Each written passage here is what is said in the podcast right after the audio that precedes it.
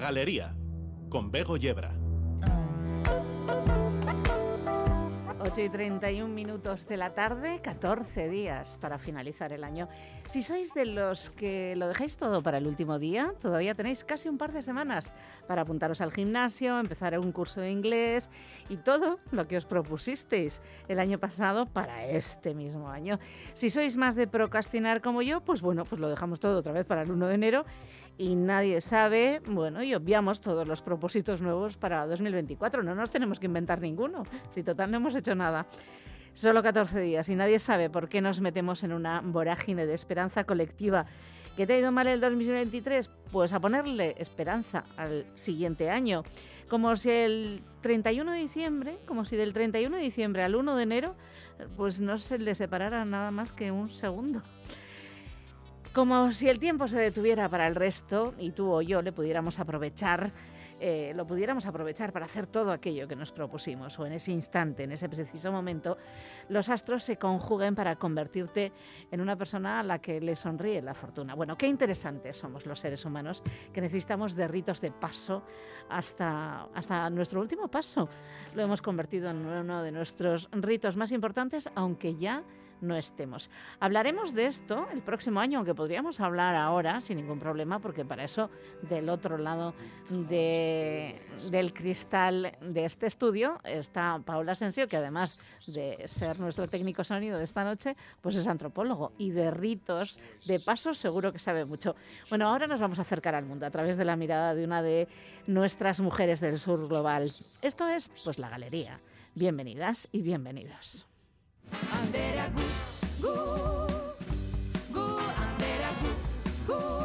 La Galería, Territorio Social.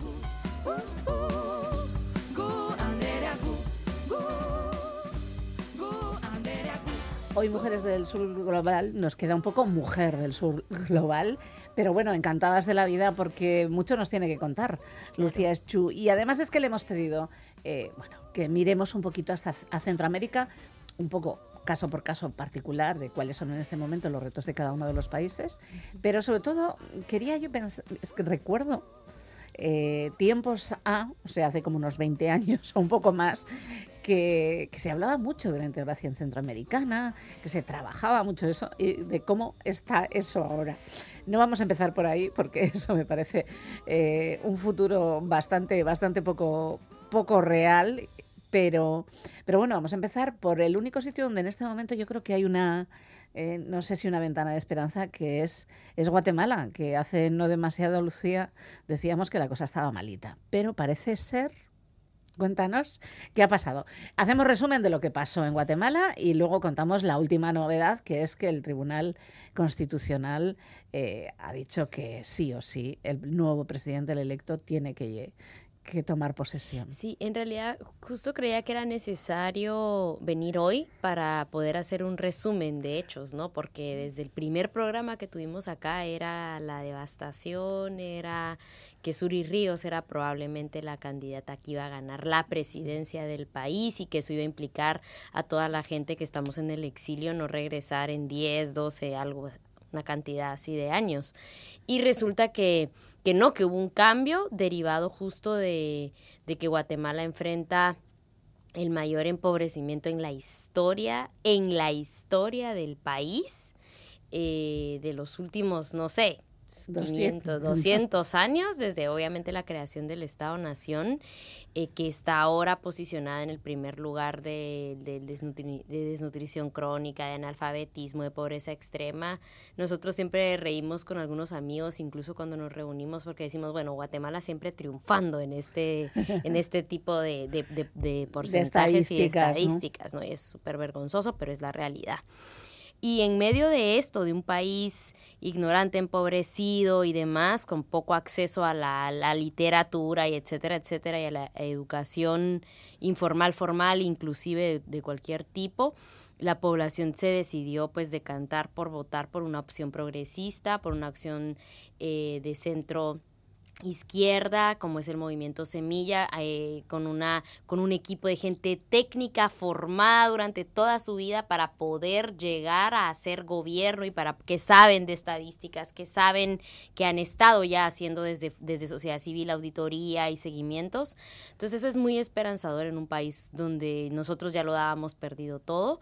Obviamente la dictadura colonial que tiene más de 500 años de existir en este país se ha negado a aceptar estos resultados resultados y que Guatemala rompió su orden constitucional desde el 2017 y desde el 2019 ha remetido una serie de casos de criminalización y de esta dictadura judicial concretamente, ¿no? Entonces, ahora lo que ha ocurrido es que justamente hace unos días la Corte eh, Suprema de la Corte de Constitucionalidad, que es la máxima entidad de justicia en el país, dijo sí o sí se tienen que resultar los eh, se tienen que respetar los resultados electorales y esto obviamente pues es un antes y un después y marca un precedente en la justicia y en el proceso electoral tal cual, mismo que ha sido boicoteado e intentado de detener por todas partes.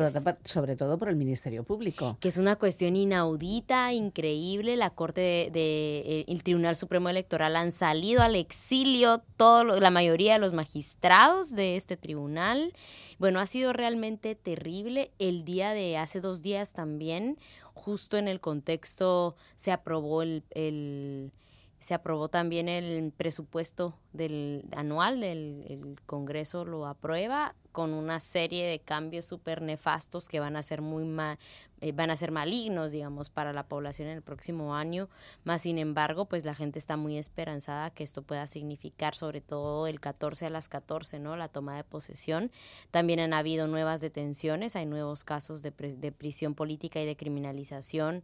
Hay un caso de 27 órdenes de captura para líderes académicos, docentes de la Universidad de San Carlos de Guatemala, que es la única universidad pública, y hubo una reciente detención de dos eh, activistas del movimiento estudiantil y de la lucha en, la en manifestaciones y en la organización, de Sergio Morataya y Geisel Barrios, que son pues activistas jóvenes de 20 de 20 de la década de los 20 eh, que han estado involucrados en la movilización. Entonces, la persecución continúa en el país, más sin embargo yo veo muy fortalecida también la, la, propuesta del proyecto Semilla de, de, tomar posesión y de reunirse con todas las entidades que, que les corresponden. ¿no? Bueno, es, como decíamos, es esa primera puerta abierta a la esperanza.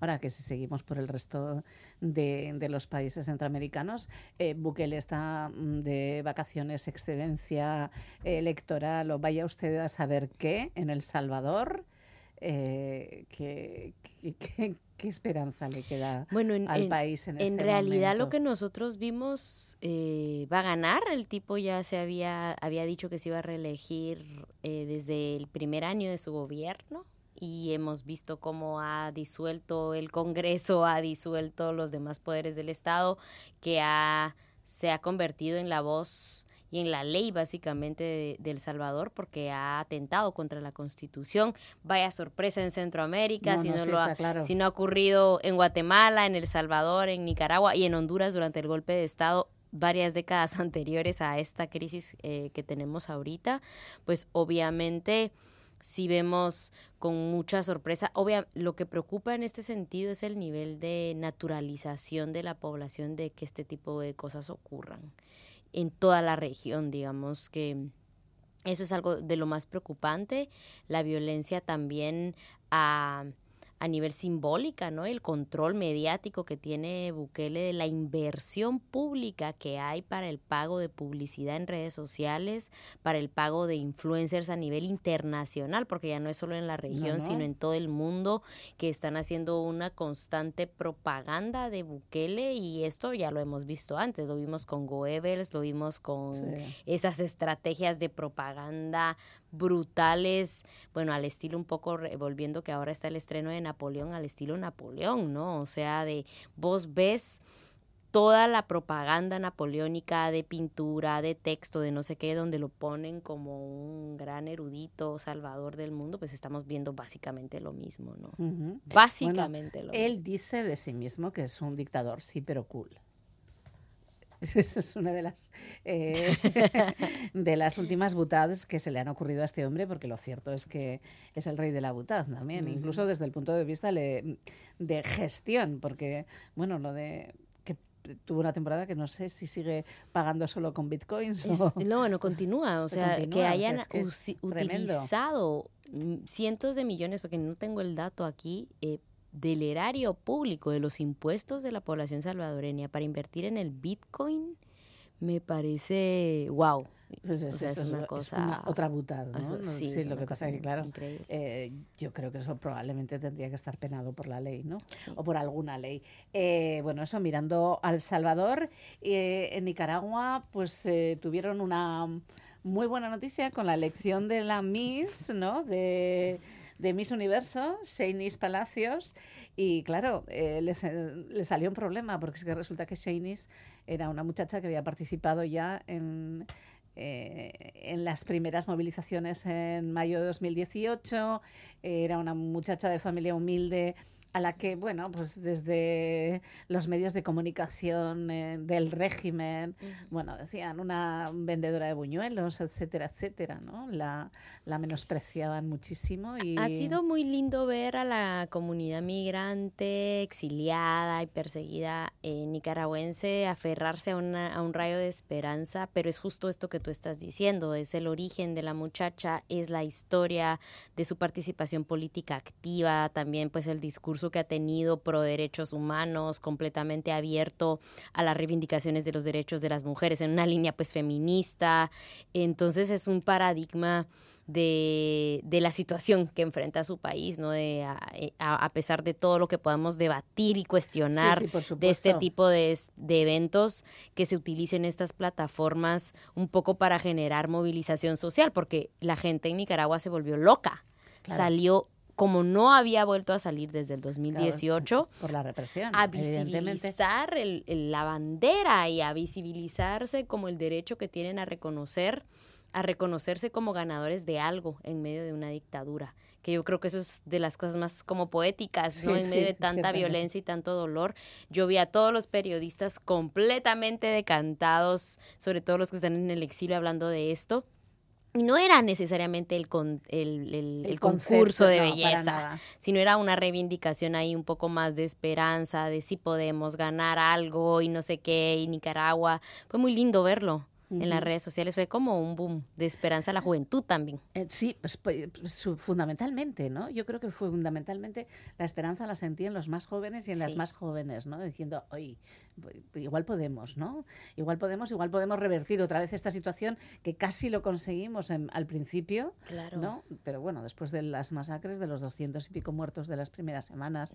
Eh, y de la persecución de todas las lideresas feministas, porque fueron las primeras, las más, primeras. las más golpeadas vapuleadas, torturadas, pero llevaban desde el a ver, desde el momento en que llegó en, la última, bueno, en la última o en la anterior legislatura eh, Rosario Murillo a hacerse más con el poder, la persecución hacia las mujeres feministas que fueron quienes denunciaron la violación constante a la que estaba sometida y el abuso constante a la que estaba sometida Zoilo América y quizá yo, bueno, haya sido como una venganza, ¿no? No, de, por parte de, de, esta mujer, de esta otra mujer, hacia las mujeres feministas, que además están todas fuera, menos las que todavía están en la cárcel, y todas... Siendo torturadas. Por supuesto, y todas, además, sin nacionalidad, son apátridas. Son apátridas. Bueno, entonces justo en este contexto que tú bien acabas de describir, ver pues esta victoria de Shanice me parece espectacular. A mí me pareció como una buena noticia, sentí que también hubo como un refresque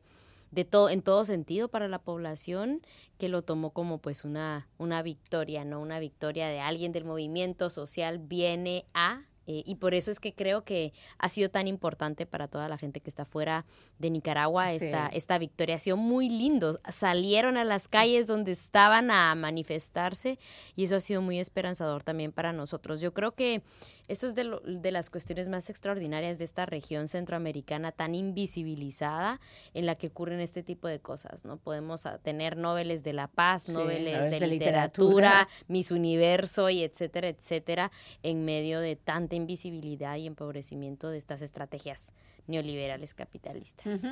Y nos queda Honduras. Y estaba yo pensando que Honduras, bueno, tiene otro, otro asunto y muy serio entre manos que tiene que ver con la, con la crisis migratoria. Sí, yo creo que eh, eh, algo que es bien importante, que es como para nosotros el espejo de lo que puede pasar en Guatemala, porque eso, esto es como muy importante, es ver que eh, con un gobierno no se resuelven problemas de 30, 40, 50 hasta 60 años de, despojo, de violencia, y que es un poco la crisis que le ha tocado vivir eh, a, a Castro, ¿no? que es lo que hemos podido ver. Obviamente hay un interés de las oligarquías, porque oligarquías y élites hay en todos los países y son las responsables junto con todos los aliados extranjeros y exteriores de las situaciones de los países eh, que no han dejado gobernar de alguna manera a Xiomara y eso hay que decirlo porque también no ha sido sencillo y que también con estas prácticas siempre de del patriarcado en la política de las izquierdas, que es importantísimo, mencionarlo. a ver, y yo me imagino que en casa también eh, Xiomara ha tenido, ha tenido bastante presencia, ¿no? No, claro, entonces esa, esas dinámicas tampoco ayudan desde los movimientos porque hay cansancio, porque hay desgaste. Decimos, bueno, votamos por ti no por tu marido. Por tu marido. Exactamente, y queremos que tú tomes las decisiones y entonces hay ahí, digamos, estos pleitos desde obviamente de la, autocrítica que es súper necesaria y que es fundamental desde los movimientos para renovarnos, el poder ver, ¿no? Que ese ha sido también parte de es los una cosa que además la notamos ya en la toma de posesión, ¿no? Efectivamente. La presencia del marido de Y que está bien, que, se entiende, que le hicieron golpe de Estado, que es una cuestión súper violenta, que no estamos negando ni estamos de acuerdo tampoco tampoco con el boicot al gobierno, para, nada, pero que es importante matizar que hay cosas que en el plano de lo simbólico son necesarios revisar, sobre todo cuando tu presencia en algún momento puede ayudar o puede restar. ¿En qué momento yo, como política activa, desde este poder que, que, ejerce mi imagen, puedo aportar o puedo dividir? Entonces es ahí el valor de no es conveniente que vaya, sí es conveniente que vaya y es ahí de la reflexión, de lo que siempre hemos discutido, ¿no? Sí, sí, sí. Eh, bueno, pues eso, tenemos una crisis real en este momento en Honduras y, volvemos a lo que decíamos al principio. Eh, bueno, no hemos hablado de Belice, no hemos hablado de... No hemos hablado. Y, de Belice que siempre como... como pues, que no está, ¿no? Es que es increíble. Y nosotros, digamos, que hemos estado hablando mucho de Centroamérica y el Caribe. Y decimos, y las, islas, por favor, ¿no? Porque es que si, si hay una invisibilidad en la región, es a toda esta parte. O sea, no se nombra ni Centroamérica, mucho menos las islas. Es brutal, es brutal. Entonces no hemos hablado ni de Belice, de Panamá. Yo creo que Panamá es, ha, ha dado como siempre sorpresas y victorias inesperadas. Hace no menos de un mes estuvieron con más de 20 días en las calles movilizándose en contra de la minería, que eso me parece profundamente radical y mucho más radical que lo que está pasando en Guatemala, me parece que es necesario decirlo, eh, y lograron vetar la ley eh, y declarar la minería como algo dañino para el país. Y eso me parece espectacular, que la Corte de Constitucionalidad, que las Cortes hayan dado un fallo en favor de la población, porque también creo que hubieron igual masacrados y hubieron igual asesinados. La movilización fue muy contundente y para nosotros fue digno de aplaudir, de admirar, de visibilizar y de sentirnos en solidaridad, porque me parece que, que también hay un dicho que, que hemos conversado mucho con incluso gente de Panamá que decía, somos demasiado sur para el centro y demasiado centro para el, sur. Y entonces Panamá siempre ha estado en esa intervención de los Estados Unidos que les impuso un canal, que les ha violentado y, que siguen viviendo esta, para mí, gentrificación que, absoluta. que continúan viviendo. Porque yo creo que de los ejemplos primarios eh, de implementación de estrategias de gentrificación en los territorios en Centroamérica concretamente es Panamá. O sea, tú vas a Panamá y ves una Dubai básicamente hace 20 años que existe esa ciudad. Y a toda la población originaria desplazada a lo que se pueda entender como favelas y barrios populares, ¿no? Entonces es una cuestión brutal, pero que viene hace rato, que, o sea, para la población la gentrificación no es nada nuevo. ¿Y Costa Rica? Bueno, que supuestamente es, eh, bueno, el sol y la luz de la región. Con un presidente ahora cuestionado por violencia sexual y acoso, eh, con un discurso de evangélico, neopentecostal, un poco regresivo a los derechos laborales. Costa Rica ha estado movilizada también y era un poco lo que nosotros decíamos, no, por favor, no nos destruyan Costa Rica, que es el único sitio de todos los centroamericanos para poder estar, o sea, es como nuestra, nuestro pequeño oasis. Ellos se denominan a sí mismos la Suiza, que nos da mucha risa. Sí, bueno, Eso, ese es otro nivel, pero que creo que es un, ha sido un espacio de resguardo y de, y que ha mantenido pues las condiciones mínimas, mínimas básicas para las grandes mayorías, aunque obviamente tienen todo, hay todo un tema con el, eh, con los pueblos indígenas en Costa Rica, que es una realidad, que los tienen viviendo en reservas, que Costa Rica hasta hace que 10 años descubrió que era un país indígena y es algo que a mí no deja de sorprenderme.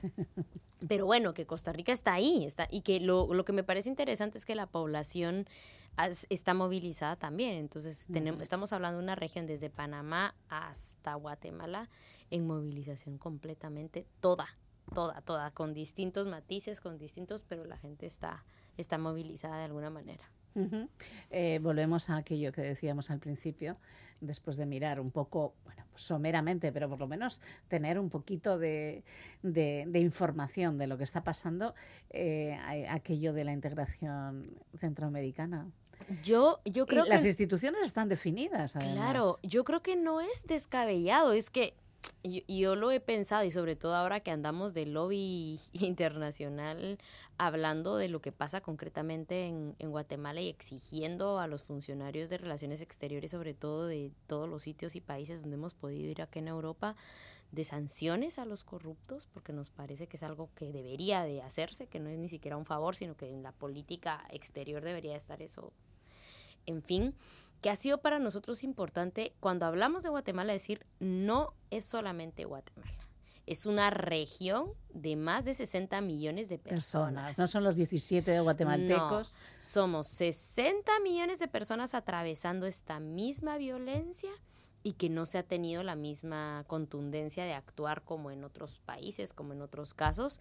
Y entonces es importante eso, retomar que somos una región importantísima que puede ser pujante y que ha sido pujante en la economía mundial y que para mí, digamos, el tema de el extractivismo, el despojo y la invisibilidad van amarradas con las crisis eh, eh, de gobernabilidad, porque obviamente a quién le ha sido conveniente y qué sectores de la agroindustria, de la producción de energía y de la transición verde y etcétera, etcétera, a nivel mundial le ha convenido esa ingobernabilidad para seguir haciendo un negocio con toda la región. Y por eso, eh, articularnos nosotras y nosotros como una región poner nuestras reglas y esto sería eh, ha sido un sueño que no que nos salió ahora sino que viene siendo desde hace ya bastante tiempo de la Unión Centroamericana en el foro de Esquipulas por ejemplo la fundación Esquipulas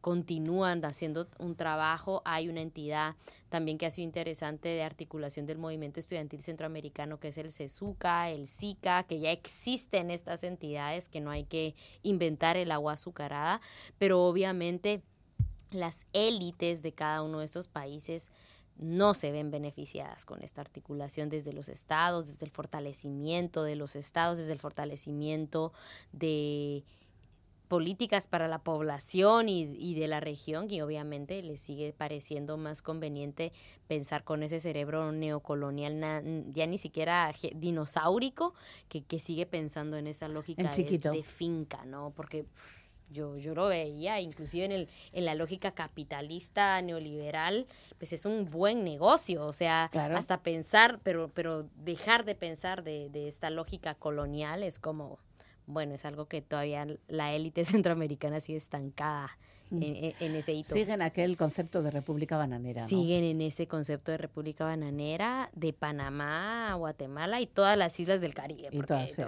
porque no hay de otras, seguimos siendo eso no hemos logrado salir, como no es solamente Guatemala ni es solamente la región mesoamericana, sino bueno, si nos vamos al mundo. bueno, pues no nos da tiempo. No nos da tiempo, Ya no nos da tiempo hoy. efectivamente. Con haber eh, puesto, bueno, un poco la lupa en esa parte del mundo que yo tenía una amiga que decía, es que estamos demasiado del cerca del centro de la Tierra para no ser convulsos constantemente, Sí. ¿no? Quisiera igual aprovechar desde las varias redes de, de solidaridad en París, en Alemania, eh, aquí en, Guate- en Euskadi, en Bilbao, con Guatemala, se está planteando y se está invitando a hacer acciones en las redes sociales y de denuncia del 9 al 14 de enero antes de la toma de posesión, un poco para dar un último empujón de presión desde los grupos de solidaridad y desde pues, la diáspora migrante organizada guatemalteca sensible obviamente a estos temas para poder presionar para que el Para que 14, el se 14 pueda se pueda suceder. hacer Sí. La toma de posesión, Así, ¿no? eso, es la- eso es lo que esperamos y ojalá que el próximo programa sea para hablar y celebrar. Que Bernardo Arevalo es el presidente, el recién elegido presidente Y, y de Guatemala. elegido, electo democráticamente en las urnas. Pues con esa esperanza te despedimos y despedimos también es- por este año, creo, porque no sé si la semana que viene las mujeres del sur global van a estar preparadas para juntarse, pero creo que no. Yo creo que seguro que nos mandan, eso sí, alguna felicitación navideña o algo por el estilo. Eso, se- eso sin duda va a ser. Pero creo que en el día 24 de diciembre no van a aparecer por aquí, aunque sí va a haber galería. ¿eh? Estad atentos y atentas. Si queréis, mandadnos felicitaciones, pedirnos canciones, lo que sea, 688-840-840, porque vamos a hacer el programa para vosotros y para vosotras el día 24 de diciembre y estaremos además en directo. Gracias, Lucía Chu. Gracias a ti, Nos Bego, encontramos. y que viva igual la solidaridad internacional. Que viva. Hasta luego. Listo. Listo. Un paseíto. Un paseíto por Centroamérica. Estuvo muy Sí, bien. A mí creo me que gusta muy bien. Sí, hacerlo sí, de vez sí, en sí. cuando porque además es que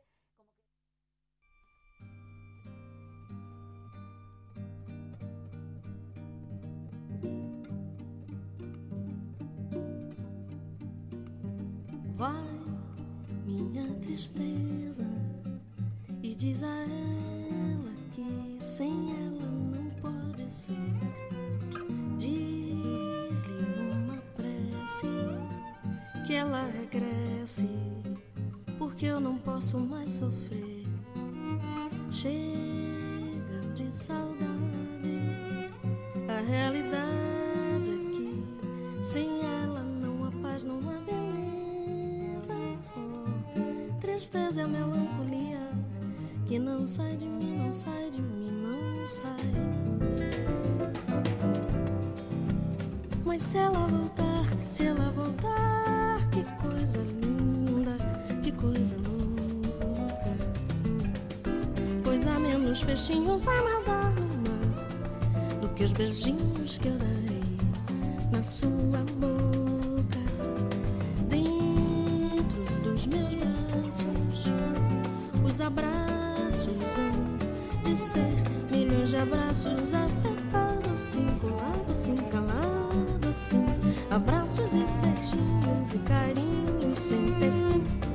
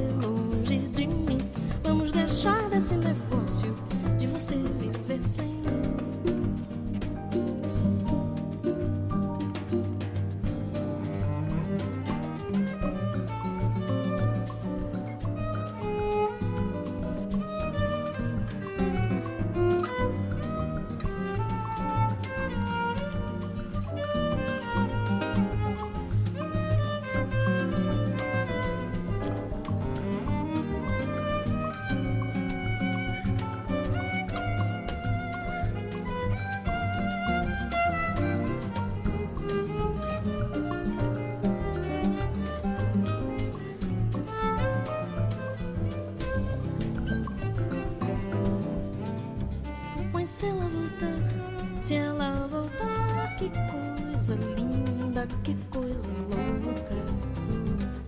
Pois há menos peixinhos a nadar no mar do que os beijinhos que eu darei na sua boca.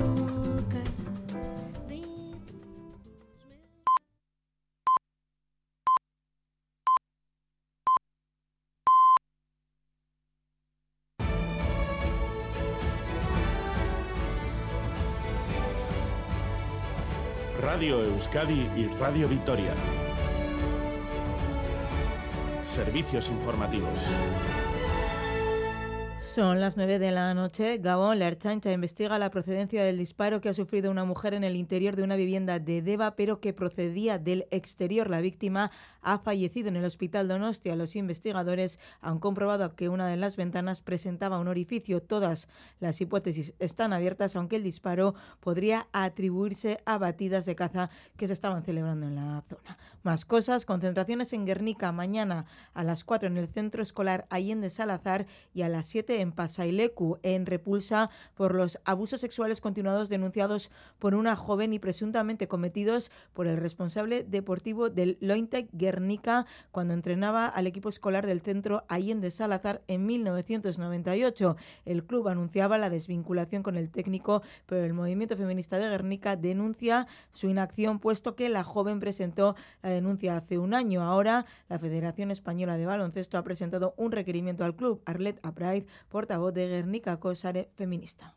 Impunitatea ez da posible konplizitaterik gabe. Eta ikusten dugu erasotzaile hau impuneki ibili baldin bada izan dela taldeak berak eskaini dion. En Pamplona, más de 10.000 personas se concentraban este mediodía para protestar contra la moción de censura pactada por PSN y Euskal Herria Bildu para desalojar de la alcaldía Cristina Ibarrola, moción que se votará el próximo jueves 28 de diciembre hoy en Arangoa. Gritos de apoyo a la todavía alcaldesa. Y más gritos contra los socialistas. En una plaza consistorial abarrotada, con la pancarta Pamplona no se vende la plana mayor de UPN, recibida entre aplausos, la alcaldesa Cristina Ibarro la tildaba de traidores y mezquinos a los socialistas. Daba igual lo que hiciéramos. Nos habían matado antes de nacer. No lo vamos a olvidar y no lo vamos a perdonar. Y el presidente de UPN, Javier Esparza, aseguraba que al Partido Socialista no le puede salir gratis entregar Pamplona al fascismo abertzale. Han entregado la capital de Navarra, Pamplona, a un partido fascista y abertzale como Euskal Herria Bildu. Y esa mancha no la van a poder borrar nunca jamás. Y concluía Esparza diciendo que el Partido Socialista será castigado en las próximas elecciones porque Pamplona ni se vende ni se rinde. Y les contamos además que mañana el Ayuntamiento de Donostia firmará con el Ministerio de Defensa el acuerdo para la compra de los terrenos de los cuarteles de Loyola. Previamente a esa firma, el consistorio abonará los cinco primeros millones de euros del total de 73 que costará la operación. La compra de estos terrenos permitirá al Ayuntamiento de Donostia llevar a cabo una renovación urbanística y la construcción de en torno a 1.500 viviendas, obras que comenzarán dentro de cuatro años, plazo que tienen los militares para abandonar los cuarteles de Loyola. En Goya, alcalde. Ahora ya nos toca soñar en el diseño de esa nueva zona que se incorporará a la ciudad de San Sebastián y nos toca hacerlo, bueno, yo creo que con una visión amplia, teniendo en cuenta que es un punto neurálgico que va a hacer que la ciudad, bueno, tenga un nuevo eje entre Durumea e Incha Rondo que nos va a dar muchísimas oportunidades. En carreteras, atención, en la A8 de Maracaldo dos vehículos han colisionado dirección Cantabria y ocupan parte de la vía. A8 en Maracaldo, dirección Cantabria. Es todo, más noticias a las 10 y a cada momento en itv.eus y en la aplicación ITV Albisteac.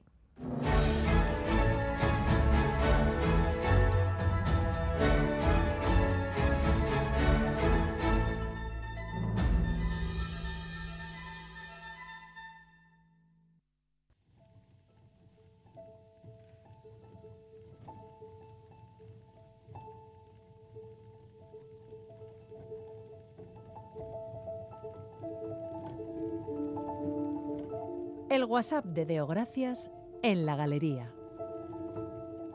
Leo en el país que hay un cocinero en Ourense que cocina con aguas termales.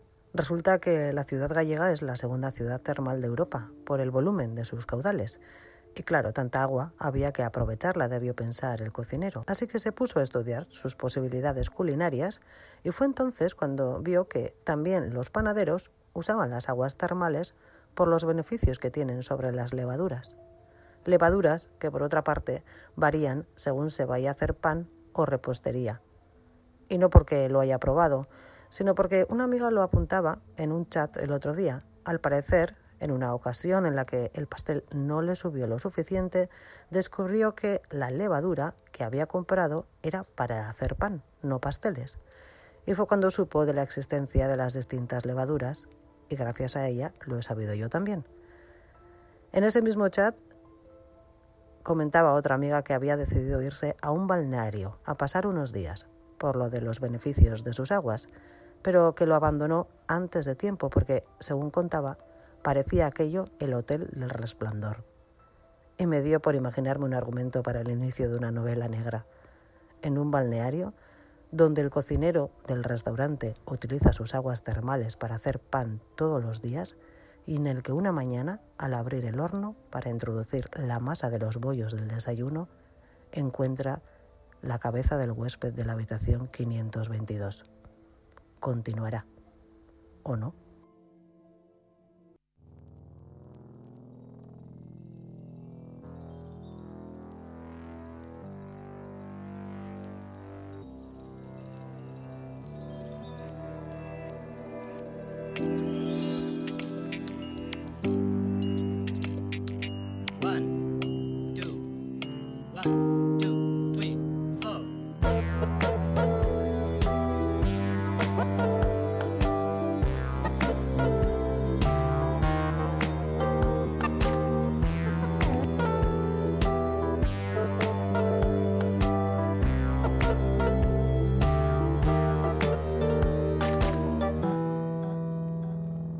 Galería, con Bego Yebra. ¿Os imagináis a Marijo de Gracias eh, recorriendo bueno, ese hotel del resplandor o algo parecido o algo similar? Bueno, eh, interesante como siempre el WhatsApp de Marijo de Gracias. Son las 9 y 7 minutos de la tarde y como habréis comprobado, eh, quienes ayer escuchasteis el programa, ya se me ha pasado la pulsión navideña. Hoy no va a haber más canciones ad hoc para despedir la primera hora. Nos hemos dejado llevar por el arco de Yo-Yo Ma en esa preciosa versión del Chega de Saudade y ahora debidamente informadas y con la mirada puesta en la ciencia, escuchamos a Verde Prato.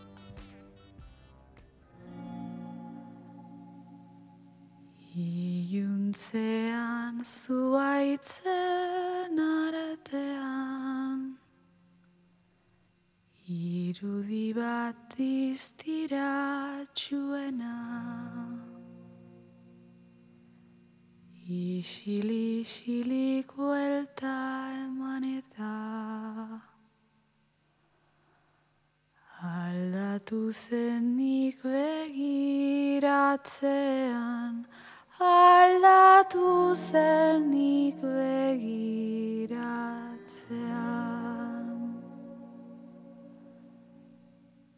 Hasieran zirudien ederra Belarretan ikusten nuenak. Urbiltzen hasi ordu kordea Argitu nuen nire okerra argitu nuen nire okerra. Ai, ai, izar maitea, ez zara inoiz izango nerea. Igarri zaitut lur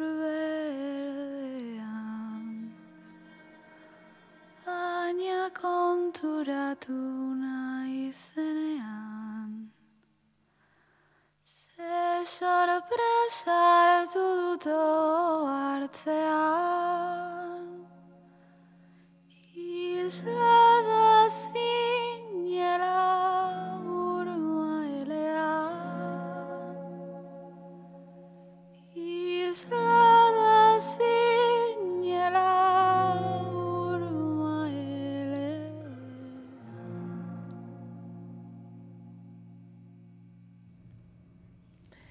qué preciosura, ¿verdad? Es una alegría escuchar la voz de Verde Prato. Y ya sabéis que tenemos un espacio en el que dedicamos unos minutos a la reflexión a través de la Coordinadora de ONGs de Desarrollo de Euskadi y de las eh, organizaciones que la conforman. Hoy la reflexión nos viene de la mano de Irantzu Mendía Azcue, que es la directora del Instituto EGOA. Los signos del aumento de la militarización y el autoritarismo se observan en todo el mundo, pero hoy ponemos el foco en Centroamérica, donde esta tendencia conecta con la impunidad de los estados ante las graves violaciones de los derechos humanos ocurridas desde los años 70 en adelante, como desapariciones forzadas, ejecuciones extrajudiciales, torturas, violencia sexual o masacres. Si nos detenemos a modo de ejemplo en el caso del Salvador, vemos que el Estado salvadoreño sigue sin aprobar una ley de reparación integral exigida por las víctimas, no existe un banco de ADN en el país para la búsqueda de personas desaparecidas durante el conflicto armado. Siguen sin abrirse los archivos militares de la guerra, lo que supone bloquear de facto el avance de toda investigación. Tampoco ha habido juicios que hayan concluido en sentencias condenatorias de los responsables y reparadoras para las víctimas. En lugar de tomar este tipo de medidas, el Estado salvadoreño ha intensificado la remilitarización y socavado la frágil institucionalidad democrática sancionada en los acuerdos de paz de 1992. De esta forma, se ha desmantelado la división de poderes en el país. Solo entre 2019 y 2022 hubo un incremento del 76,8% en el presupuesto de las Fuerzas Armadas, en cuyas filas cada año ingresan miles de nuevos efectivos. Desde marzo de 2022 se mantiene el régimen de excepción prorrogado ya hasta 20 veces. El gobierno de Nayib Bukele ha convertido en norma la excepción y la suspensión de derechos, y en ese marco han sido detenidas más de 70.000 personas sin un debido proceso. Entre 2020 y 2022 se registraron 1.176 agresiones contra defensoras de los derechos humanos. Desde el Instituto EGOA consideramos que la represión política en el presente no puede abordarse sin enfrentar las estructuras de impunidad que funcionan respecto a los ciclos de violencia previos. Por ello, abogamos por acompañar desde la investigación y la formación a organizaciones que, además de cuestionar el régimen de excepción actual y sus consecuencias, continúan señalando las deudas históricas del Estado con los derechos a la verdad, justicia y reparación de las víctimas del conflicto armado.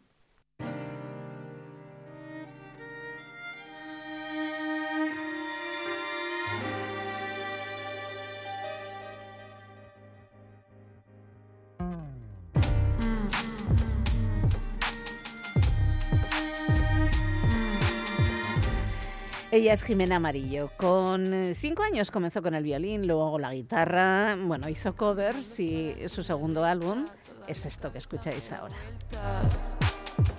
Que no pasa nada si no piensas, el problema viene cuando piensas. Las baldosas de la calle no son todas iguales, eligiendo cómo las piso y cuáles. La gente pasea sus animales, las personas no son todas iguales. Quiero aferrarme a nada vacío, por eso me gusta que estés conmigo. Eres algo que nunca he conocido, por eso me gusta que estés conmigo.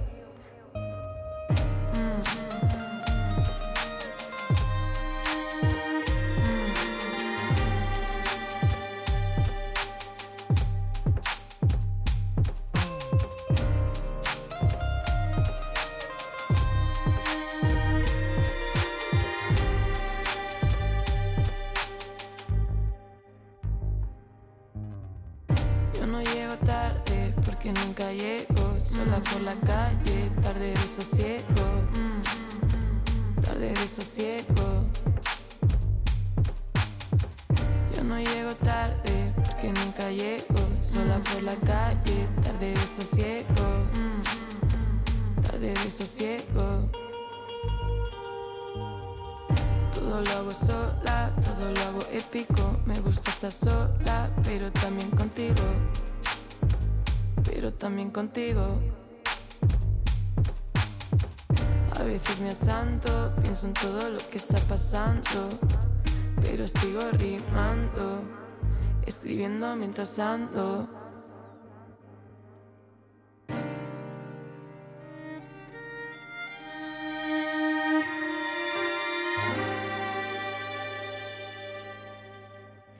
Polarizado, en el tiempo del conmigo contra mí, las ONGs de desarrollo vascas invitan a la ciudadanía a conectarse.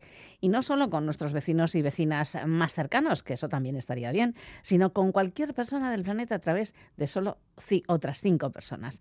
Íñigo Driozola es portavoz de la Coordinadora ONGs de Desarrollo de Euskadi y está con nosotras en la galería para contarnos cómo ha nacido esta campaña de los seis grados de separación y qué pretende. Bienvenida a la galería, Íñigo, ¿cómo estás? Hola, ¿qué tal? Pues bien, bien, estamos bien. Bueno, ¿qué es esto? Eh, es una, pues sí, una, una campaña de la coordinadora de Euskadi. Eh, queríamos igual hacer algo diferente eh, en, en, este final de año, en el que, bueno, pues pudiéramos a través de esta teoría de los seis grados, que es una teoría en la que en la que dice que en realidad a través de cinco personas, de cinco relaciones, de cinco contactos, podríamos entablar eh, pues eso, relación con cualquier persona del mundo, ¿no? O sea, pues, pues sea famosa, no sé, pues el Obama, Obama, el Papa, poníamos ahí como ejemplos, pero también personas, pues como nosotras, de otros países del mundo, y entonces hay esa teoría y lo, la hemos utilizado en esta campaña, eh, nos parecía un momento también importante, pues por, bueno, por la por la situación siempre tenemos emergencias de todo tipo, pero bueno, creemos que en estos últimos tiempos pues eh, estamos viviendo un contexto social, económico, global y local, pues bueno, complicado. Y, también a nuestro alrededor también se están de alguna manera eh, tramitando una ley vasca de cooperación que nos implica las ONGs, etcétera, y nos parece interesante hacer este interactivo que con esto, como te decía, con esta con esta teoría de los seis grados, lo que de alguna manera pretendemos eh, a la gente que se que entre en este interactivo, en esta página web, vamos a decir, pueda entender que estamos pues interdependientes, conectadas con, con otras personas de nuestro mundo y que creemos que sí que hay muchas razones eh, éticas humanas pues para acercarnos y para intentar entre todas pues construir pues pues un mundo mejor no eh, decimos eso que es una página una página web un interactivo como le queréis llamar donde tú te conectas y donde tú conectas con gentes de todo el mundo no Sí, bueno, es un interactivo donde entras y, entras y, pues eso, 6 grados.ong de Euskadi, pero bueno, si pones en Google 6 grados coordinador ONG de Euskadi te sale de interactivo. Y aparece ya, de primeras aparece el texto como torcido, ¿no? Aparece un texto torcido y, y, bueno, pues te llama la atención. Y hay una ruedita abajo en la parte derecha que le das y entonces se equilibra y se pone se pone ya el texto como en horizontal recto. Entonces, bueno, ya es como una primera interacción en la que, para que nos demos cuenta de que de alguna manera... De que estábamos desequilibrados. ¿no? Eso es, y entonces eso te permite equilibrarte. Y bueno, pues ahí es un interactivo donde, donde damos información eh, de alguna forma de algunos testimonios de personas en este mundo con las que cuántos grados de separación poder, creemos que podemos tener. Planteamos varios varias personas que pues que son trabajan un poco en la defensa de los derechos humanos activistas eh, y que y que bueno pues vemos cómo podríamos llegar hasta ahí esos seis grados de separación y nos cuentan de alguna manera su testimonio de, de lucha de, de trabajo por por una justicia social y climática global, bueno, pues un poco en esa línea. Y luego también es un interactivo donde vamos avanzando y donde hablamos un poco de los compromisos internacionales en la, en la, en la cooperación, porque consideramos desde las ONGs de desarrollo, pues eso, que las que al final construir unas políticas públicas fuertes y en este caso unas políticas de cooperación fuertes son importantes pues para equilibrar esa situación. Entonces damos unos datos de cómo está la situación a ese nivel, bueno, y de alguna forma que es aquello que también nos está distanciando entre las personas, eh, qué es aquello que puede favorecer la cercanía entre estas personas. Entonces, bueno, es un poco un interactivo que trabaja un poco todos estos temas y tiene información de, este tipo. Bueno, volvamos a ese análisis, porque la ley de cooperación no sé si dará tiempo a acabarla en esta legislatura o habrá que esperar a la siguiente, ¿no? Pero vosotros sí, habéis hecho un análisis bastante profundo de, cómo está la cooperación vasca. Y me imagino que tiene sus luces, pero también tiene sus sombras, ¿no? Sí, eh, hay, lo, que, lo que sí que de alguna manera con esto queremos reivindicar lo primero, y de hecho cuando un poquito hicimos eh, también la, la primer lanzamiento, vamos a decir, mediático de este interactivo fue fue eh, en una mesa redonda en San Telmo, que fue una mesa redonda dedicada un poco a, la, trabajo de la cooperación vasca en las ONGs en, en, Palestina, ¿no? Por el contexto de emergencia que tenemos en Palestina. Entonces, pues ahí eh, eh, era, a ver, queríamos centrar y darle importancia lógicamente a ese tema, y, pero era una forma de que viéramos que realmente hay, por ejemplo, organizaciones vascas aparte de las Naciones Unidas con UNRWA, sino que están, pues hay otras que pertenecen a la coordinadora, pues como la Asamblea de Cooperación por la Paz, Paz Oso de Paz, ¿no? Mundubaz, que participaron, sí, que participaron en esa mesa redonda, donde de alguna manera muestran que no solo es un tema de emergencia ahora, sino que llevan años trabajando en estos contextos, o llevamos años trabajando en las organizaciones en estos contextos, y donde de alguna forma eh, reivindicamos esa importancia de la solidaridad internacional, eh, no solo en, momentos puntuales, sino que de alguna manera de forma eh, en el tiempo pues estratégica y, de proceso, ¿no?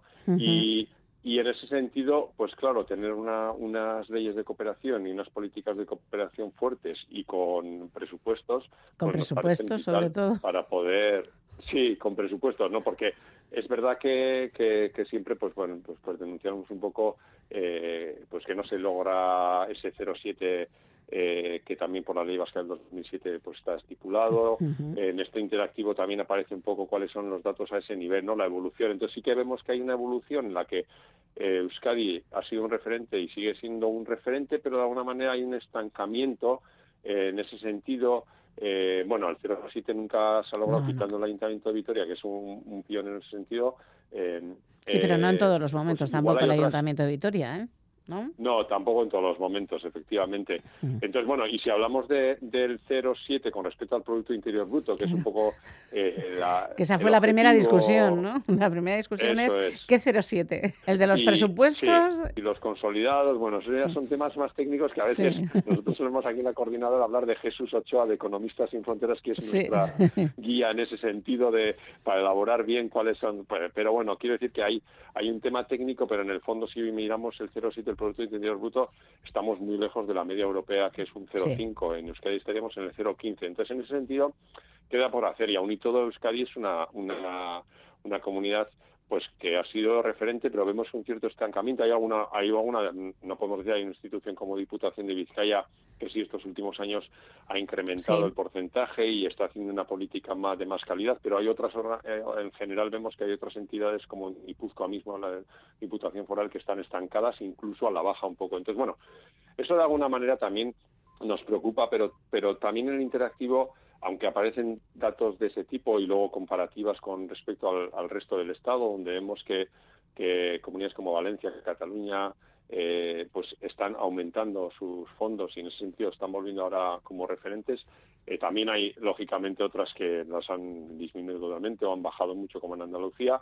Pero bueno, hay datos de ese tipo, pero no queremos quedarnos solo en el presupuesto, que es importante, ¿no? Pero, pero un poco toda esa parte en la que en la que entendemos que, que a pesar de se sigue trabajando, más interdependientes y que tenemos que trabajar en, en, aquello que nos está distanciando, pues para intentar acercarnos y, y construir ese mundo que sea más justo y, y, que tenga esa justicia social y global climática que, que reivindicamos sí, la coordinadora.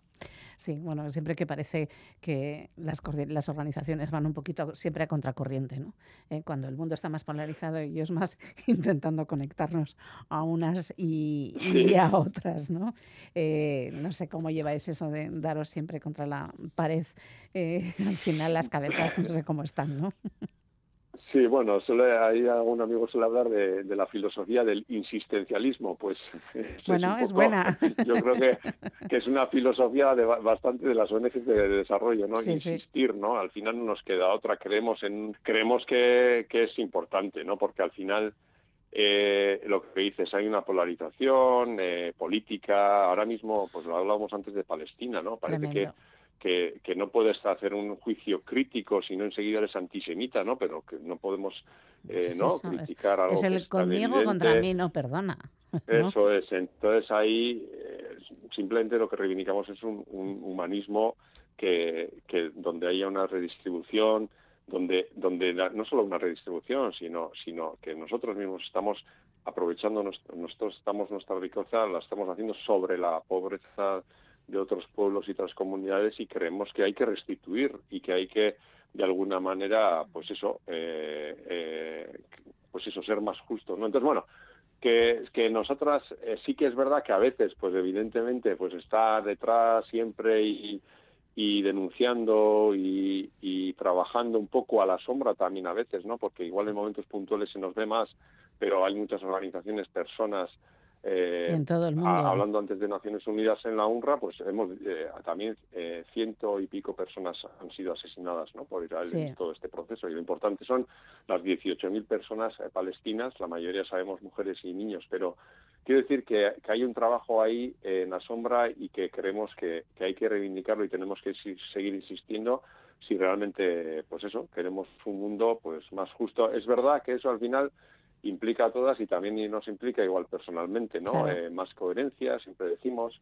Igual tenemos que crecer aquí en algunas cosas para que otros crezcan, pero eso supone también cambiar modelos nuestros de, de, de vivir, de consumir, y bueno, pues eso no es fácil, ¿no? Eh, no, no es fácil, pero bueno, parece que, que todo nos impele a ello. O sea, en este momento eh, estamos hablando del cambio climático, también nos impele a ese crecimiento. También. O sea, que, También que, es. a ver, si estamos en un... no va a haber más remedio, pues intentémoslo desde ya, no esperemos, ¿no?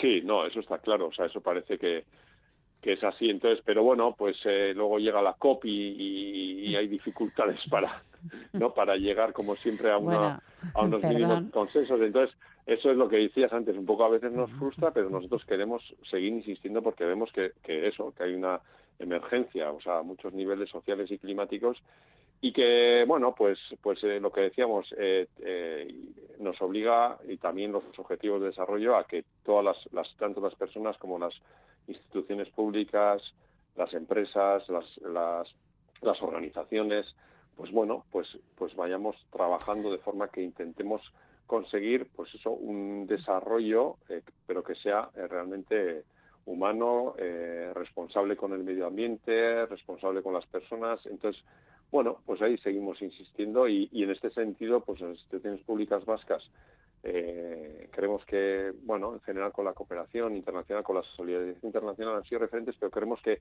hay un cierto estancamiento y que y que con esta nueva ley que esperemos que ojalá se tramite y que se ponga ya en marcha eh, en este año, porque si no luego ya veremos a ver qué pasa, Claro. eh, pues consigamos de alguna manera con, también con esa ley pues fortalecer un poco toda la, la política de cooperación y, y de alguna manera aportemos ese granito nuestro también de, de la sociedad vasca con instituciones, organizaciones y la sociedad pues para para de alguna manera lograr ese, ese- esa justicia Ese mundo, más ¿no? global climática sí ese mundo que, que reivindicamos y que bueno pues que que también solemos decir, ¿no? Las ONGs de cooperación al desarrollo, hay otros movimientos sociales y entidades que trabajan en el tema climático, en, Mm. en- en- en el tema de la- de- feminismo, etcétera, pero creemos que esa solidaridad internacional o esa denuncia de la pobreza eh, global, si no la hacemos desde las ONGs, pues es complicado que la haga otr- otras entidades a nuestro alrededor. Entonces,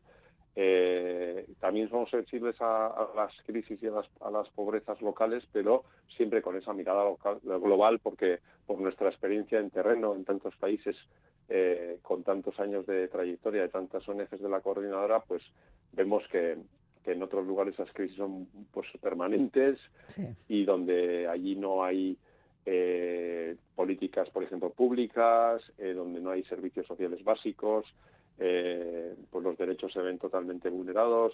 Tenemos un- una tendencia también a tener gobiernos en el mundo cada vez más autócratas, que bajo la, un poco la democracia, vamos a decir, aparente, se están conformando gobiernos que no son eh, Dictatoriales. dictaduras, pero que, pero Bueno, que sí. podemos hablar de países de variados, variados, ¿no? Ahora mismo, pues lo que pasa en Argentina, eh, tenemos, eh, yo qué sé, en Salvador, tenemos en la India también, eh, tenemos varios países donde, donde se están dando esos procesos donde nos cada vez nos está costando más trabajar a las ONGs, donde se criminaliza la solidaridad, Nicaragua. bueno, pues todo eso es grave y, y a través un poco de este interactivo queremos de alguna manera pues hacer ver que hay esa interdependencia, que hay esa necesidad de acercarnos y de recortar esa distan- distancia, sobre todo en lo que se refiere pues toda la pobreza, la exclusión y la ir contra al final contra la dignidad humana. Y lo- bueno creemos que es inter- inter- interactivo interesante que la gente se anime a entrar a salsear eh, a darle a ruedita para, para por lo menos eh, virtualmente equilibrar un rato esa, ese desequilibrio y que nos haga reflexionar de que en el día a día también es posible darle algunas rueditas para poder equilibrar, ¿no? De alguna manera este desequilibrio global que tenemos. Recordamos, solo tienen que poner en, en cuál su buscador favorito, 6 grados de separación, coordinadora mm, de ONGs de Euskadi. Y ahí ya encuentran el, el interactivo donde incluso nos podemos encontrar a nosotros mismos, que eso también está muy bien. Muchísimas gracias, Íñigo. Es que ricas con Íñigo Gracias a ti, como siempre. Un Bye, eskerrik asko. Bye. Agur.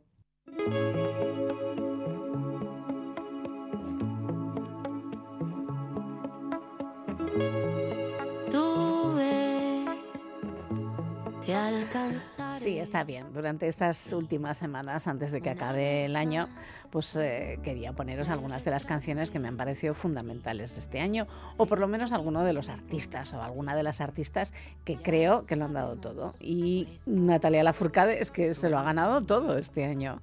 Y esta canción con Kevin Johansen está muy bien. Es como, ve por delante que ya sí eso voy. Tú ve.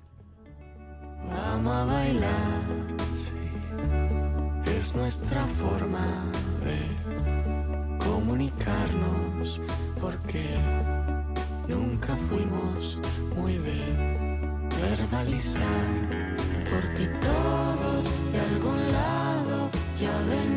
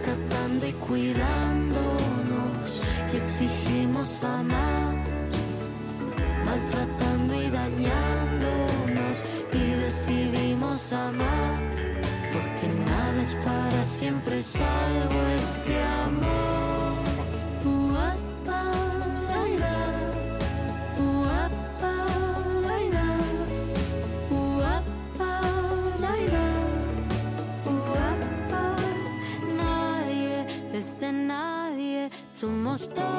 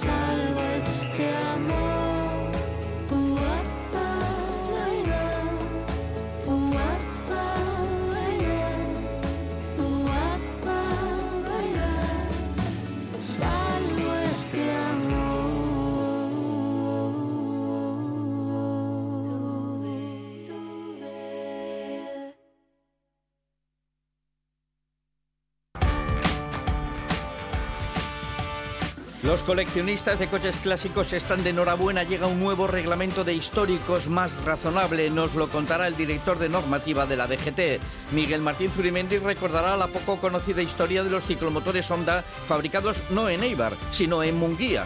Fueron un híbrido entre autobús y taxi. Rememoraremos a los azulitos de Bilbao. Al contrario que en Europa, las pickups son los vehículos más vendidos en Estados Unidos. Clint Eastwood conduce uno en la película La Mula. Dirección asistida con José Ramorejón.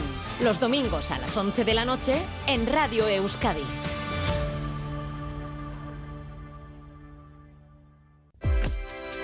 Gracias por escuchar. La galería. Ciencia. Ciencia. Mundo. Ciencia. Mundano. Mundana. Mundano. Mundano. Ciencia. Mundo. Mundana. Mundano. Ciencia. Ciencia mundana. Pues sí, evidentemente, como nos dice este golpe de inicio, es tiempo de ciencia mundana.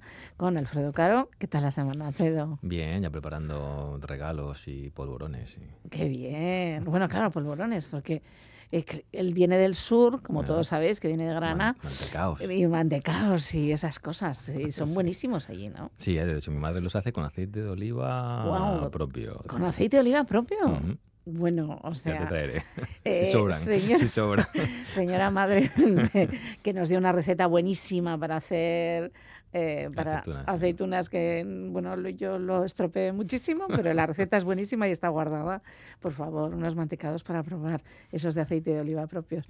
Eh, bueno, la semana bien y mm, no sé a quién nos traes hoy porque escucho voces. Eh, Sí, escuchas voces, espero que no necesites nada de lo que esta mujer... No, no, no, no. eh, De momento vamos librando. Em, traigo a Maya eh, Echeverría, eh, prácticamente, no, no- no la voy a presentar, ella es farmacéutica de Osasunvidea y quiero que se presente ella y nos diga qué hace. Buenas, Amaya, gracias por... Gabón Amaya, Hola, buenas, ¿qué bienvenida al programa. Cuéntanos, Gracias. ¿a qué te dedicas? Bueno, pues como ha comentado Alfredo, yo soy farmacéutica en el servicio de asesoría e información del medicamento de, de aquí de Osasumidea, ¿no? Así que mis labores eh, principalmente son esas, ¿no? Eh, asesorar e informar sobre medicamentos, eh, sobre todo a profesionales sanitarios. Entonces, de momento no estamos físicamente presentes en los centros de salud, pero sí que parte de nuestra actividad se centra un poco aquí, ¿no? Donde impartimos sesiones de formación y, bueno, también tenemos eh, con los médicos enfermeras eh, una herramienta de comunicación que nos permite, pues, todas las dudas que tienen sobre medicamentos, eh, nos las envían por ahí y nosotros en el momento, en el momento le- les contestamos, ¿no? Esa es una parte de, de información. Eh, luego también realizamos eh, lo que llamamos estrategias de, de optimización de farmacoterapia, que consiste en, bueno, de, en- de manera poblacional, eh, identificamos un problema con medicamentos, ¿no? Y decimos, a ver, ¿cuáles son los pacientes que tienen este problema? Y bueno, también con, con una herramienta informática, de manera Sí. masiva, a todos esos pacientes se les envía eh, una, una propuesta para mejorar ese tratamiento, digamos, ¿no? Esa es Mm. otra de, de nuestras labores. Em, por otro lado, también somos los encargados de elaborar el, el BIT, no sé si habéis oído alguna No. vez, supongo No. que no, que es el Boletín de Información Farmacoterapéutica de aquí de Navarra. En. País Vasco está el INFAC, eh, pues aquí tenemos el BIT. Entonces, bueno, en cada número vamos tratando temas que, nos, con- que consideramos de interés. Pues, por ejemplo, Claro. el último era de, eh, de el uso de medicamentos en pacientes con cirrosis. Otro, pues el uso de plantas medicinales. Siempre, pues eso, temas que consideramos que pueden ser útiles para, para los médicos en la consulta y, y que, bueno, pues están relacionados con medicamentos, que es lo nuestro, ¿no? Claro, porque para, yo entiendo que para los, los médicos es complicado estar al día de todos los ensayos clínicos, de las interacciones entre medicamentos, Sí. de las novedades, etcétera, etcétera. Sí, y es complicado también tener información objetiva. Claro. ¿Por qué? Porque, bueno, porque al Hay final... mucho visitador. eh, eso. No Aquí cada uno Te lo tiene su digo yo. Entonces, eh, nosotros intentamos eh, que, que sea lo que hacemos, que sea todo eh, datos objetivos, eh, basados en, en estudios que son rigurosos y para que de esa manera pues tengan la, la mejor información posible y puedan tomar una, pues buenas decisiones en torno al medicamento, ¿no? Porque ya te digo que si no, bueno, pues mm, la, la estadística muchas veces eh, en los ensayos clínicos, pues bueno, eh, te puede engañar un poco, ¿no? Entonces, bueno, ese es otro, otro tema que hacemos. Eh, también en- a los pacientes pluripatológicos y polimedicados, los que llevan muchos tratamientos, ¿no? que son la mayoría de, de las personas mayores, por ejemplo, Sí. eh, todos los días revisamos los tratamientos de algunos de ellos, entonces eh, hacemos como un informe e intentamos mejorar ese tratamiento, pues ajustar dosis, eso es, sí, sí. Este paciente reviso toda su historia, reviso todo su tratamiento, pues veo interacciones, ajustes de dosis, si le falta algo, si le sobra y hacemos pues una especie de informe que también eh, se envía al médico, el- pues haga lo que considere teniendo en cuenta. Eh, luego también, dime. No, no, te, te está, lo que pasa es que se nos- ha cortado un momento y pensábamos que te habíamos Vale. perdido, pero no, aquí estás. Eh, a mí lo de las interacciones me parece súper interesante porque eh, muchas veces eh, recorren, y sobre todo las personas mayores, especialista, especialista, especialista, cada uno va dando y al final eh, Añadiendo, eh, añadiendo, sí. añadiendo, de hecho muchas veces combinan privada con, eh, con pública y allí no se entera nadie de nada y. Nadie Ya- sabe la historia del otro lado. Exactamente, y Mm, y eh, no pasa solo mucho, ¿no? sino sí. Muchas veces lo que ocurre también es lo que se llaman cascadas terapéuticas. Eh, a mí me dan un medicamento para algo y eso me produce un efecto adverso, pero no se identifica como efecto adverso, sino que lo identifican como otra patología que tengo. Entonces me dan otro medicamento. En vez de, en vez de quitarme el primero, me dan otro. Y eso me provoca, y así podemos tener cuatro medicamentos cuando quitando el primero mm, lo solucionábamos todos, ¿no? ¿Tu figura es Eh, común? bueno. O sea, es- me sorprende gratamente lo que estoy escuchando. Claro. ¿Tú- tú, eh, eh, figu- ¿Esta figura tuya es común a otros servicios de salud de otras comunidades? Eh, a ver, bueno, la- aquí en Navarra la verdad es que es un poco diferente. En mm, todas las comunidades hay farmacéuticos de atención primaria. Lo que pasa que, eh, bueno, las labores a veces eh, cambian un poco de, de unas comunidades a otras, pero este tema de las revisiones de tratamiento sí que cada vez está, eh, vamos, más en boga y cada vez se está fomentando más, porque al final, eh, bueno, también es cierto que mm, los médicos en atención primaria, por ejemplo, tienen cada vez menos tiempo y, bueno, una revisión del tratamiento de alguien que, mm, bueno, pues nos pegamos un buen rato revisando toda la historia y todos los medicamentos y todo y que te, que te da ya el informe hecho, ¿no? Bueno, pues creo que creo que está bien y aporta valor. Entonces, eh, cada vez les está haciendo más en, pues eso, en País Vasco, en Galicia, en Madrid, en muchas comunidades, sí. El, claro, ¿por qué, ¿cómo llego yo a Maya? Eh, Sí. es, es porque eh, sale un estudio en el que, bueno, Sí, en el que, eh, claro, el estudio de los gapa- gabapentinoides, eh, de la decre- de, de prescripción de los gaba- gapa- no me sale, eh, gabapentinoides. A ver, es que es Eh, esto, es que son nombres. Ah, Claro, entonces eh, lo- busco un poquito esa información de, de qué es esto, este, este- este fármacos, y que están indicados para el tratamiento de la epilepsia, del dolor neuropático periférico, de la neuropatía diabética, la neuralgia por serpética, nos da igual. eh, y Sí. el trastorno de ansiedad generalizada, etcétera. Y es como, Sí. digo, wow, es un medicamento, bueno, que son, es más de un mm, nombre, ¿no? Es más de un fármaco, Sí. pero eh, que es sirve- como un grupo. que se utiliza para cosas como muy diversas, ¿no? Cuéntanos un poco qué son los gabapentinoides, para qué se usan y por qué vosotros habéis hecho este estudio para de prescribir en determinados casos. Eh, es otra, otra de las cosas que intentamos hacer, aunque bueno, no siempre es posible, es eh, hacer pequeños estudios de investigación. Entonces, siempre sobre la utilización de medicamentos. Entonces, como nos parecía que se estaba utilizando mucho estos fármacos, los gabapentinoides, dijimos, vamos a ver qué situación tenemos en Navarra, ¿no? Eh, entonces, eh, hicimos este estudio porque la verdad es que no es que se usen mucho simplemente, sino que se usan mucho para indicaciones que no están autorizadas, ¿no? Ese es el problema. Entonces, ¿qué son los gabapentinoides? Bueno, pues son un grupo de fármacos que se parecen estructuralmente a una sustancia que tenemos en el cuerpo, que es el GABA, que regula un poco la excitabilidad neuronal. Entonces, eh, un poco por este mecanismo, por así decir, es por el que sirven para diferentes cosas, como tú bien decías, no siempre relacionadas con el sistema nervioso central. Pues para la ansiedad, eh, para el dolor neuropático, eh, para la epilepsia, ¿no? Dolor de tipo neuropático que puede ser, pues eso, como tú has dicho, pues posherpético, bueno, diferentes tipos. Pero siempre relacionado con el sistema nervioso central por ese mecanismo que, que tienen, ¿no? Eh, pero como te digo, el problema es que se usa para otras cosas, para los dolores lumbares, para la fibromialgia, para prevenir la migraña, y ahí es donde no hay evidencia de que sean útiles y encima, bueno, pues te producen efectos adversos.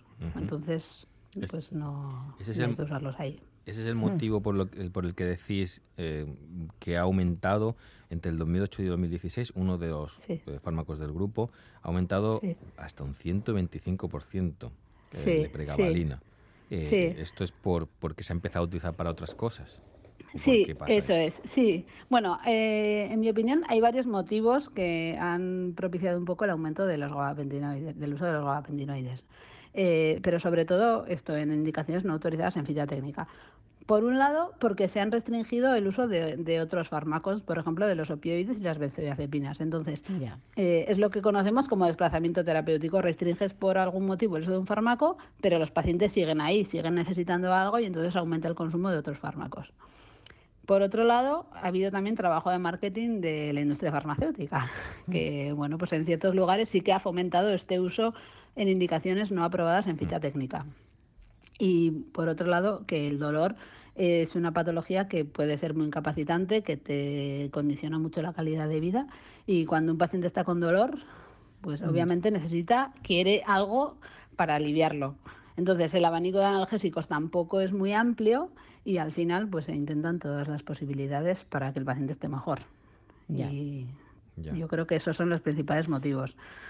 Mm, bueno, eh, a, a mí me salta una alarma cuando dices que los médicos eh, prescriben cosas que no están eh, aprobadas eh, o para, para- para usos que no están aprobados. eh, y luego me, me viene a la cabeza, me- la pregunta es, bueno, ¿y, cuál, cómo os relacionáis con este personal médico? O sea, ¿son consejos? Eh, ¿Os reunís? ¿Son las guías? ¿Son guías? Eh, ¿cómo- Sí. ¿Cuál es vuestra relación con ellos? Mira, bueno, eh, todavía eh, no hemos comenzado a trabajar en este tema en concreto, ¿no? Lo que pretendíamos con el estudio era ver la situación en Navarra, con los resultados lo que lo que se ha hecho eh, en primer lugar ha sido un, un BIT, un boletín de los que os, os he comentado, en el que se revisan todas las los usos que se hacen con los gabapentinoides, ya sean indicaciones autorizadas o no, y se y se concluye, pues para esta indicación no hay evidencia de que de que sean efectivos o el balance riesgo-beneficio es desfavorable, ¿no? Tienes más riesgo que beneficio. Para esta, pues sí que hay que usarlo. Para esta, no. Así. Entonces, eh, lo que pretendemos con eso es que el médico tenga una guía fácil, práctica, ¿no? Eh, a la hora de prescribirlo y diga, no, pues mira, a este no se lo voy a poner o a este, pues creo que le va a beneficiar. Entonces, eso es lo, lo que hemos hecho de momento. Y ahora nos queda el siguiente paso, que con otros medicamentos hemos hecho, es intentar que se deprescriban, ¿no? Que, que los pacientes que lo llevan y no deberían llevarlo, pues ya no lo lleven. Entonces, para ellos, lo que, para ello intentamos hacer una estrategia de, de poblacional, como os he comentado antes. ¿no? Identificamos esos pacientes eh, y a través de una herramienta informática que tenemos, que se llama Observa, eh, en la historia de cada paciente se le envía una propuesta de suspensión del tratamiento que le llega al médico. Entonces el médico decide, valora al paciente y decide si se lo quita, si no se lo quita, si lo pospone o qué es lo que quiere hacer. Siempre con un mensaje informativo de por qué ofrecemos esa propuesta de suspensión. En este caso también cómo hay que hacerla de prescripción, porque la retirada debe ser gradual. Y también cuando hacemos este tipo de estrategias se acompaña de sesiones de formación a los profesionales y también campañas para pacientes, pues con folletos informativos, carteles, etcétera. Y en ese caso también me imagino que al propondréis algún tipo de alternativas, ¿no? Es que ¿O no? mm, de- no proponemos alternativas porque luego eh, esto se hace de, de manera poblacional, es decir, Claro. se envía a todos. Entonces ya no podemos valorar cada paciente individual, eso sería otra manera de hacerlo, ¿no? Pero Sí. para proponer un nuevo tratamiento tienes Claro. que valorar al paciente individual, no puedes proponer uno nuevo para todos porque uno tendrá insuficiencia renal, el otro tendrá insuficiencia cardíaca, Entonces, no todos los medicamentos son aptos para todos. Cuando has mencionado lo del dolor, me ha venido a la cabeza que estoy viendo una serie que se llama Dope Sick, historia de una adicción. No sé si la, la has oído. No, no la conozco. Eh, va sobre la crisis de los opioides en Estados Ah. Unidos y la farmacéutica. Es estas series que están ficcionadas, pero mm, son con, en dato- con datos reales, etcétera, ¿no? Y, y cómo Sí. empieza en zonas pues de, de- de mineras y a, a prescribirse, porque el- como que el, el dolor es la gran epidemia del siglo XXI en Estados Unidos y bueno, en nuestras sociedades, lo acabas de decir, ¿no? Sí. Eh, el dolor, no tanto físico, quizá el dolor del alma o digo psicológico, el sufrimiento psíquico, mm, es lo que explica, eh, pregunto, es lo que explica que en España se consuman eh, eh, 110 dosis diarias de benzodiazepinas por cada mil habitantes. O sea, el 10% de la población española consume eh, habitualmente ansiolíticos, mientras que en Alemania son 0,04 dosis por día. Sí. ¿Por qué esta diferencia? ¿Estamos más estresados, eh, ansiosos, eh, tenemos más sufrimiento psíquico en España que en Alemania o hay otra explicación? Bueno, eh, no, no sé, no creo que estemos más estresados, no lo sé, no tengo ni idea. Pero sí que es cierto que aquí la, la atención primaria está desbordada. Disponen de muy poco tiempo de consulta por paciente y son ellos al final quien tratan la mayoría de casos de ansiedad, depresión, etcétera, sin necesidad de enviarlos a los especialistas de salud mental. Que por otro lado, las listas de espera de salud mental también son considerables. Y luego, por otro lado, creo que es muy importante que el ratio de psicólogos eh, por 100.000 habitantes es muchísimo menor en España que en Alemania. Ya. Entonces, eh, si se pudiera hacer más psicoterapia, el uso de benzodiazepinas, por ejemplo, disminuiría mm, seguro. Ya. Y el uso de otros fármacos, pues también. Sí, ¿no? O sea que nos imaginamos que tiene que ver también con estrategias. Claro. Eh, y con Sí, inversión, es. fíjate. Y una de las estrategias la de ella, la es. vuestra. Una de las estrategias es la vuestra, ¿no? La de hacer Sí, estudios sí. objetivos, imparciales, eh, de, de la evidencia científica que hay ahí en, en el Sí. uso de muchos medicamentos. Bueno, pues es una idea feliz. ¿No? De vez en cuando traemos ideas Claro. felices ¿eh? De vez en cuando. al programa. y me ha encantado eso de, de ¿cómo era? De, de, de prescribir. De prescripción. De prescripción. Bueno, de- quítalo. de- quítalo de la. Quítalo de, de esa. Bueno, de, ahora como todas las recetas son electrónicas y todo, todo Sí. está, tú llegas a la farmacia y, y te dicen hasta cuándo te toca ir a por no sé qué, Sí. ¿no? Eh, pues bueno, pues de prescribir también, también va esto. Eh, muchísimas gracias a Maya Echeverría por estar esta tarde noche con nosotras en la galería Y por tu labor. y por tu labor que nos parece, bueno, genial. De verdad que sí. Gracias. Bueno, la mía y la de Esther. muchos otros, ¿eh? Hombre, claro, evidentemente. Sí. un, un abrazo fuerte. Un abrazo. Agur. Vale, muchas gracias a vosotros, Agur. Agur. No me vengas con historias.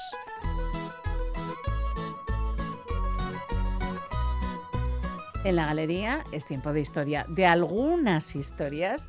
Y la de hoy, pues no sé, Carlos Perales, ¿de qué hablamos? ¿De una historia con dineros? ¿En serio? Y con olores. ¿Y con olor? ¿Hay algún Sí. tipo de relación? Vamos a ver, ¿huele el dinero? Eh, sí, apesta, de hecho. La gran pregunta, una de las grandes preguntas de la historia de Roma. Vamos a ver, ¿huele el dinero? ¿No? Sí. Y, y la respuesta sería pecunia non olet, que no- el dinero no huele. Ah, claro, Bueno, ya ese es el dinero limpio. El di- ¿A santo de qué esta pregunta y quién se la hizo a quién? Ya. Bueno, eh, vamos a ver, es importante eh, la, la orina, vamos a hablar de, de la orina. ¿Eh? En. Roma, sé que es un poco desagradable, estamos, Ya, a pero... ver, a ver. Pero en, en Roma se llega un momento en que, bueno, en los baños públicos, en las eh, termas, limpios, eh, muy limpios, pero toda esa orina pública, digamos, de la ciudad de Roma acaba en la mm, cloaca máxima. ¿no? Ya. Pero la orina era un bien bastante preciado por ciertos sectores como los curtidores o los lavanderos. Los curtidores para el cuero y los lavanderos para la ropa blanca, sobre todo las togas, el amoníaco que tiene la, la orina, Claro. se usaba para limpiar. El emperador Vespasiano, famoso por la guerra de los judíos, quien haya Sí. escuchado en el 66 después de Cristo, decide que hay una buena ocasión para sacar un dinerito del impuesto al- a la orina. Todo aquel que quiera usarla debe pagar. ¿En serio? Efectivamente. Su hijo Vespasiano. Tito, su hijo Tito se lo, se lo recrimina. Ese Le dice, papi. "Oye, papi, vamos a ver qué, qué es esto de cobrar por, ¿eh? por, por orinar. Y entonces su padre parece ser que el emperador, su padre, le pone una, una moneda en la, en la nariz y le dice, hijo, el dinero huele.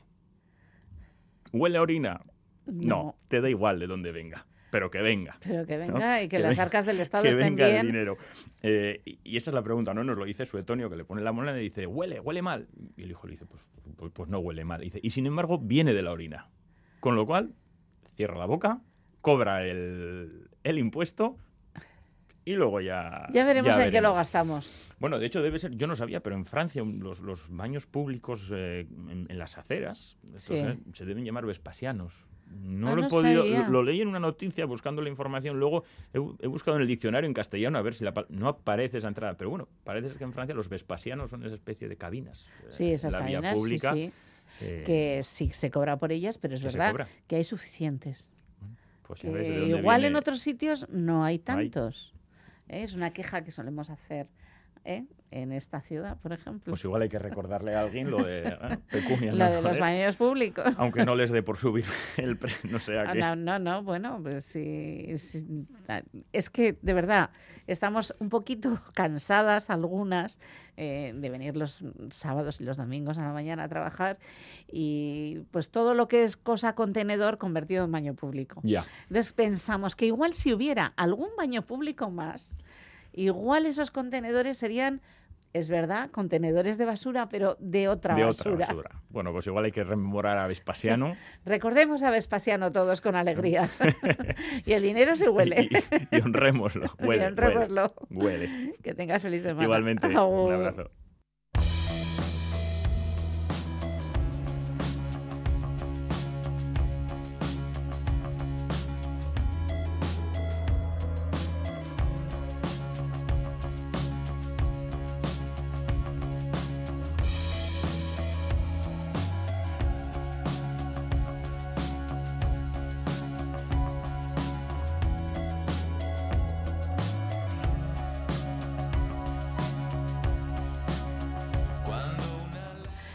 Nos vamos diciendo no a la nostalgia por aquello de que le quedan 13 días y dos horas al año. Y el futuro está, pues eso, a la vuelta de la esquina. La galería en riguroso directo volverá el sábado que viene. Hasta entonces, como hoy, claro. Hasta entonces, como nosotras, pues seguir intentando acabar el año pues con un poquito de dignidad. Ya casi, casi nos queda cada vez menos. Ahora, amigas y amigos, feliz semana.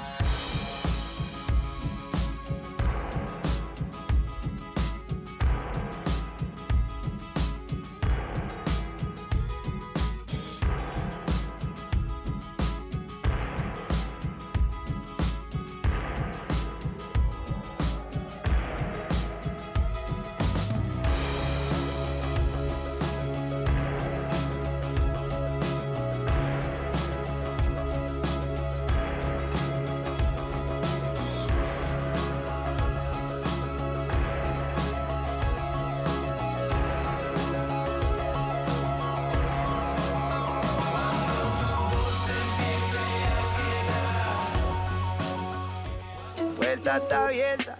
Entra, entra. Pásela bien, coño. La Galería, con Bego Yebra.